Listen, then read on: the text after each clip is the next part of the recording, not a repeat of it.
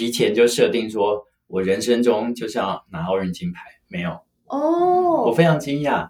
对，所以嗯这种、这其实也是一个方法，对不对？对，我觉得是没错，因为很多人都太提前设立了一个，也许就是难以达成的的方向，所以你最后走到最后你就走不下去了。对，比如说你喜欢写作，你不用一开始就跟自己说我要得到诺贝尔文学奖，因为对这样受挫的几率就会很大。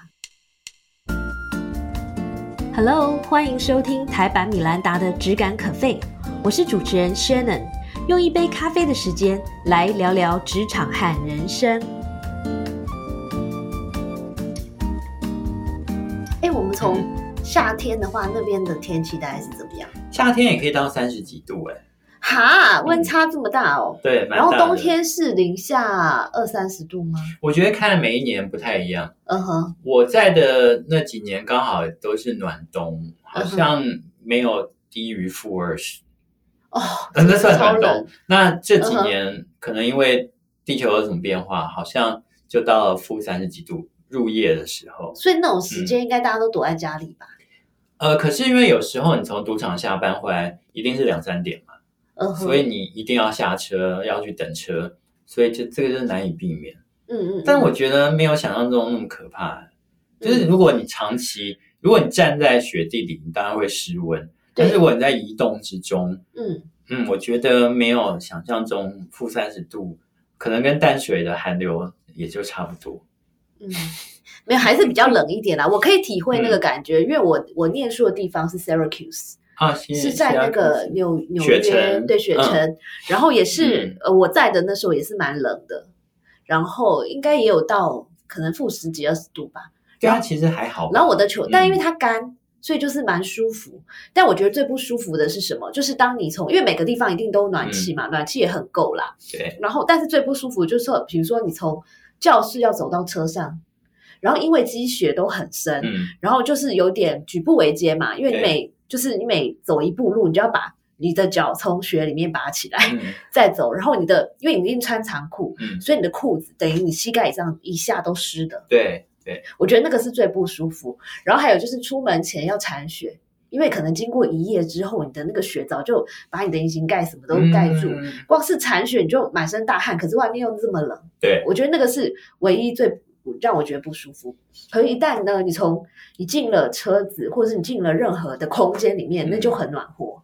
所以那个穿衣服，我们都是洋葱穿法，就你里面穿小可爱小背心，嗯然后一层一层这样子。你绝对不能穿那个，比如说我们台湾现在很流行的发热衣，嗯，这种，因为你到了室内，你又很热，你要脱不掉。就是感感觉就是很容易感冒。如果你要那样穿，对，所以我觉得我猜在俄罗斯可能也是差不多的感对，觉。但是这些生活情况，呃，就是事前你真的要实际生活，你才知道。事前人家像我们这样说再多，你也没有办法真正的体会。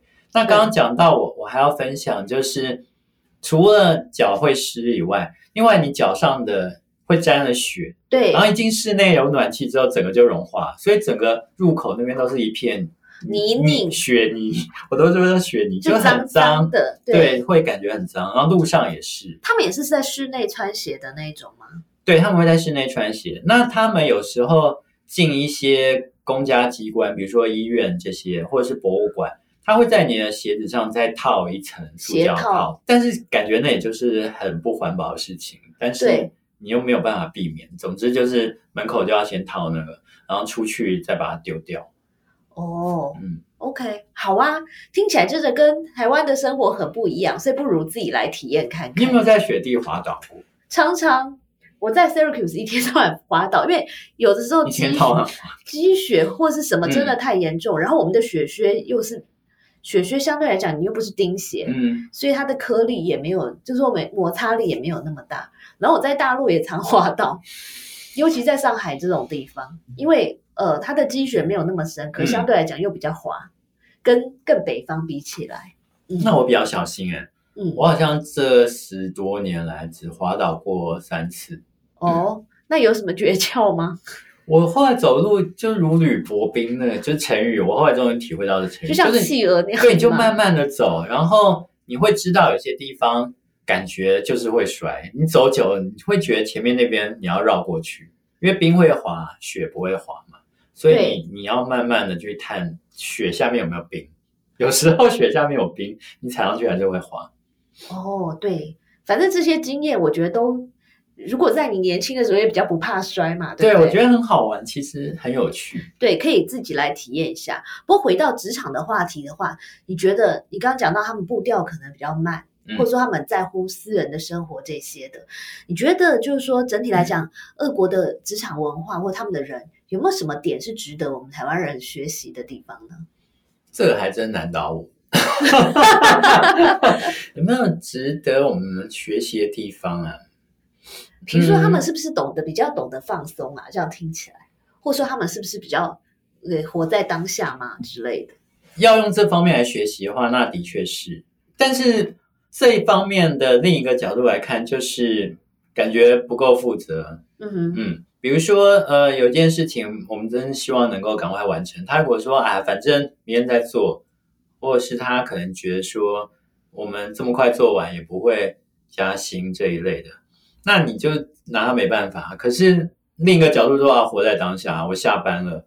公司跟我签约就是九点到六点，就我就是不想加班。那这个要怎么说呢？可能对自己来说算是活在当下吧，可是对整个进度来说，也许就会被拖累到。嗯嗯那就是看你怎么看待这个工作吧。嗯嗯，嗯对，听起来好像很难想到 一个点来。嗯，要不然就是说他们可能比较公私分明吧。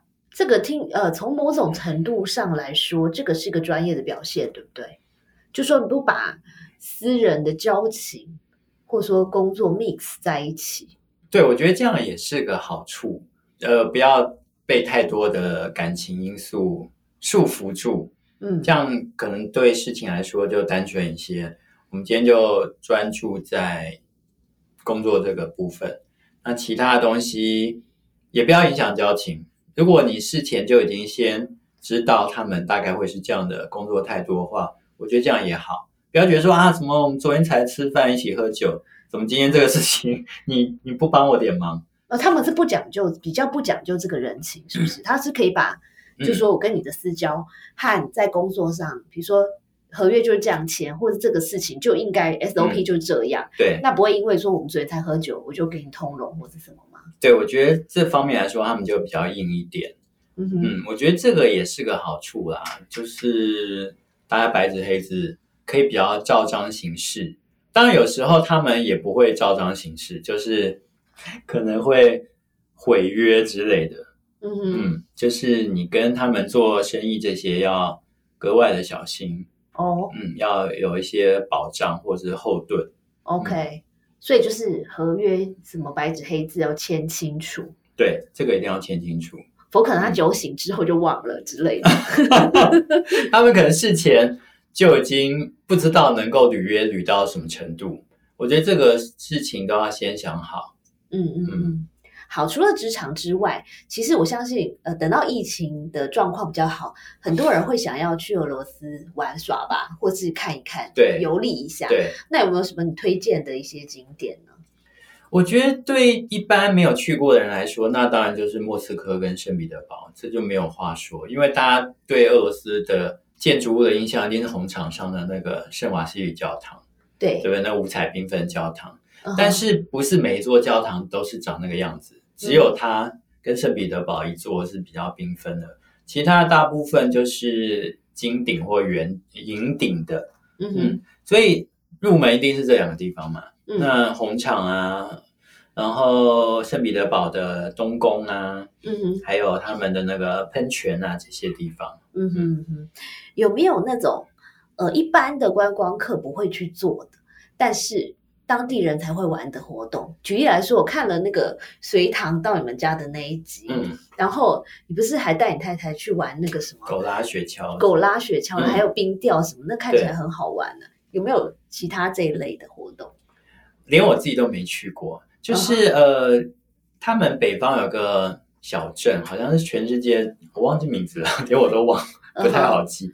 就是世界上最冷的一个小镇，就是你把水往上一泼，它就马上变成冰冰晶这样掉下来，我觉得很好玩，好想试试看。而且这个完全可以录影，然后 PO 在脸书上。对啊，就是你大大满足的虚荣心。对，然后就停住，这样掉下来就已经是冰了，就冷到这样的情况。对，我觉得好好玩哦。我也觉得好好玩哦。那另外有一次我错过了，就是他们最近一月的时候会有个每年都会有个竹显节，就是你要在零下十几度的低温跳到那个从冰上凿开的十字形的冰洞里。嗯，然后可以洗净自己身上的污秽啊、罪恶这些。那那个冰洞里面是很冰的水，是不是？还是呃，其实你想想看，下面如果没有结冰，表示是零上，所以你脱光衣服站在路上，一定会比你跳下去来的冷。所以跳下去大概是三四度吧。对，水是比较温暖的。但是上来的那一刻应该很恐怖吧？对，马上就会有毛巾什么帮你裹住啊，不然你身上也就结冰了。哦，我觉得这好好玩，我上次错过了。哇，真的好好玩哦！好，我们假日有机会要来组一个，我们来组一个团去去玩耍。你还会回回俄国吗？会啊，会啊。然后海参崴的话，如果大家真的想要来海参崴的话，我事前可能会先想一下，海参崴不是你想象的纯粹俄罗斯的样子，嗯因为海参崴其实在亚洲，对对，但是它却。都是金发碧眼，所以又有欧洲的风情，所以我觉得蛮有趣的地方就在这里。那另外海参崴就像我们成语说的“鱼与熊掌”，你都吃得到，因为海参崴是不动港嘛，所以那边的鱼资源非常丰富。那另外那边也有很多森林，所以猎熊是合法的。嗯，因此你在那边吃得到比台湾便宜四分之一的帝王蟹。如果你想真的想吃吃看熊掌是什么滋味的话。在那边，你也可以合法的吃到熊肉。嗯，好吧，我我们还要克服一下我们心里的障碍。应该说，狩猎是合法的嘛？因为如果你全部都把它保育起来，自然而然它可能数量会太多，可能也会危害到其他的人类的生活。所以每年会在一定的时间是开放猎熊的。嗯嗯，所以就变成一种他们的休闲。或者是一些旅游的活动，OK，嗯，然后 Slava，我发现呢，你在去年出版了一本书，它是这个梦想前场李阳，然后是由三明书局出版的。我觉得光看这个封面和名字就觉得超励志的，可不可以请你稍微简单介绍一下这本书呢？对，我觉得呃，去年奥运上很大一个亮点就是我们的羽毛球。第一次得到金牌，对，那我就很荣幸的能够帮双打的其中一位选手李阳写他的成长故事。因为李阳他成长的背景相对来说比较坎坷，他不是我们一般想象中的天才球员，他就是苦练出来的。这也就可以呼应我们今天的主题。如果说你今天想要学好一一门语言，我觉得苦读也是一个很必要的关键。就是你可能要好好的背单词啊，好好的了解它的文法。那这跟在运动场上来说，好像也是有异曲同工之妙。所以我在这场呃采访他的过程中，李昂虽然是个二十多岁年轻人，我可以感受到他的用心跟他的努力。那就像在这本书的封面来说，哈，对于自己喜欢的事，不要轻言放弃。嗯，所以如果你今天喜欢什么事，或者是你喜喜欢某种外语或是外国文化的话，也许你就是好好的去持续的耕耘这一块，那不要去放弃它。那久而久之，你所付出的一定会有一些成就的。嗯，而且除了不要放弃之外啊，我发现我们在职场上有时候碰到一个状况，是一开始我们就立定了一个非常远大的梦想，然后我们就很想要就是一步登天。你懂吗？比如说，我现在很多人学这个外国语言没有办法成功，是因为我才决定我要开始学，比如说英文好了。然后我第二天就就希望我可以自助旅行，或是我希望一个月之内我就可以干嘛干嘛。那当你这样子定的时候，你当然会觉得很挫折，然后最后你就干脆啊算了，太累了，放弃好了。所以在我们呃之前很多集的这个来宾里面都有分享到一个共同的概念，叫做原子习惯嘛，或者是微习惯。比如说有时候我们一天给我们自己一个小小的目标就好了。当然梦想可以很远大，可是，在逐梦的过程中，可以踏实的一点一点有一点小的成就，我们就可以赶快庆祝一下。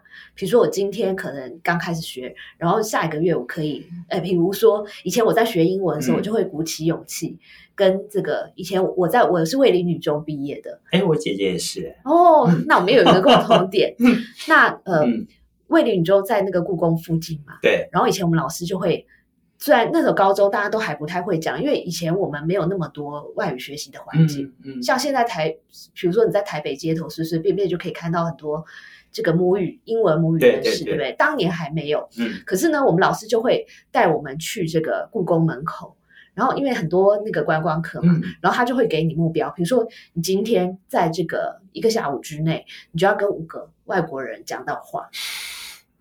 那那时候真的讲的不怎么样，嗯可是刚开始你可能先讲 hello，嗯，然后什么你 Where are you from？嗯什么什么这种很 basic 的问题。嗯可等到我们这样练练练练练，三年之后，其实还蛮惊人的，你就可以跟他有一个短暂的五分钟的对话，对而且讲出来的东西是有稍微有一点内涵的。嗯所以我觉得，同理，在学任何的语言，或者说我们要适应任何的一个环境都一样，我们都可以学习这个 Slava 跟李阳的这个精神，就是确定了梦想之后呢，我们就要往梦想前进。对，甚至你可以调整一下你的梦想。如果你本来设的太高远的话，也许你就是常常回顾一下自己在这过程中达到了多少。如果你觉得说好像没有什么改变的话，也许你的梦想可以稍微调整一下，调整到最近可以达到的目标，就不会觉得说好像遥不可及，最后就放弃。好，比如说原本只是想要，原本的梦想是要去法国居游一个月，嗯，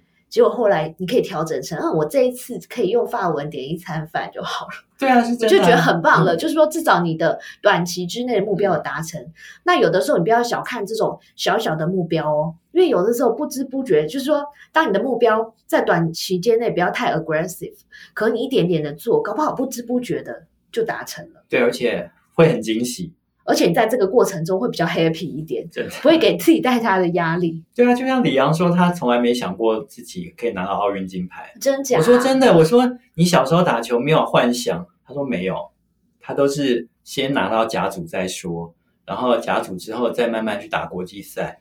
我就说哦，原来是这样，我我以为小朋友都会觉得说打篮球说啊，我想要打 NBA 什么，他不是耶。所以他是一嗯个，你觉得他是一个目标导向的人，对不对？他就是呃看下一个目标是什么。对，按部就班，他不会提前就设定说我人生中就是要拿奥运金牌，没有，哦，我非常惊讶。对，所以嗯这种、这其实也是一个方法，对不对？对，我觉得是没错，因为很多人都太提前设立了一个，也许就是难以达成的的方向，所以你最后走到最后你就走不下去了。对，比如说嗯你喜欢写作，你不用一开始就跟自己说我要得到诺贝尔文学奖，因为对这样 受挫的几率就会很大。对，对你可能可以从，比如说我先自己固定的呃写作习惯对，开可能始，投稿，然后投稿。嗯然后现在我们小时候真的只能投，像我我小时候只能投国语日报这种。嗯，诶现在更多管道啦，比如说你自己可以开一个 Medium，对，或者说你自己可以开粉丝页，或是你有各种部落格等等。没错，那只要你写了一个你觉得你自己很满意的文章，嗯你就可以发表。对，所以其实现在这个时代的目标，其实相对来讲更容易达成。真的很容易达成嗯。好好的设定自己的理想，然后又不会超脱现实的目标。对，好哦，那就加油喽！好，然后在我们今天结束以前，我还想要抓住这个机会再请教你一下学外国语言这件事情，就是因为你可以把台湾会这个把俄文讲的那么好的，我相信没有几个人。然后你是怎么掌握这么难的一种语言？呃，当然每一种语言不一样，可学外国语的一些方法是可以通用的。我觉得主要是你先要有决心，嗯，那你不能排斥，因为呃，有些人会觉得说，我今天要开始学英文以外的外语的话，我好像就是像学英文那样开始读就好了。我觉得这样的心态可能就会造成你之后的挫折感，嗯哼，因为通常我们开始学英文都是比较小的时候，那那个时候你没有心无旁骛，你就是学英文而已，所以那个时候你不会觉得说学英文呃会占用你太多的时间，而且甚至我们很小很小就开始接触 A B C，是对我们最常接触到的外语，但是如果你开始学，比如说俄文来说哈，你真的就会觉得说，我本来看中文，我可能一小时可以看个二十页，可是你开始学俄文之后，你变得每个字都要查字典，嗯你可能一个小时只能看了两行，而且看完之后还不太懂它的意思。嗯，等于说你先期你要投入大量的时间跟精力在那上面。对，如果你可以克服这一点的话，你就可以进一步的读下去。嗯哼，嗯，所以就是刚才这个 Slava 讲到几个重点，第一个就是说，当我们不管是学一个新的语言，或者说接触一个新的职场环境，好了，其实我们有时候要先忘记我们已经会的东西，对，或者说你不能用已经会的一种语言来去衡量另外一种新的语言，因为这两种明明就是不一样的东西对嘛。然后第二就是说，你要可以呃忍受这个挫折吧，是，或者说你要记得你自己为什么想要学嘛，然后不要觉得说，哎，为什么我读中文或者用英文读书都这么快，为什么嗯用俄文就要一直查字典？没错，那一旦其实克服了这个前面的障碍之后，其实慢慢慢慢就可以累积很多的一些 know how，或你就觉得，哎，怎么越来越好用？比如说。以前我可能到了俄国就整个呆住，嗯但现在至少可以用一点点的俄文点吃的东西，你就会觉得越来越有成就感。对，这是真的，从一些小小成就感来慢慢累积自己更大的能量，这个真的是很重要的事情。嗯，我觉得这句话非常好哦，也很适合作为我们今天节目的结尾。因为我相信呢，不管是学语言，或者是到一个新的地方去生活或是工作，其实我觉得都要带着这样的信念。对，好，今天非常谢谢 Slava，谢谢。谢谢主持人邀请，谢谢。谢谢收听今天的 Podcast，希望你喜欢今天的这杯咖啡。我们的节目名称是台版米兰达的质感可啡，欢迎订阅我们的频道，分享你的想法，也可以追踪我的粉丝专业台版米兰达的创业笔记。我们下次见喽，拜拜。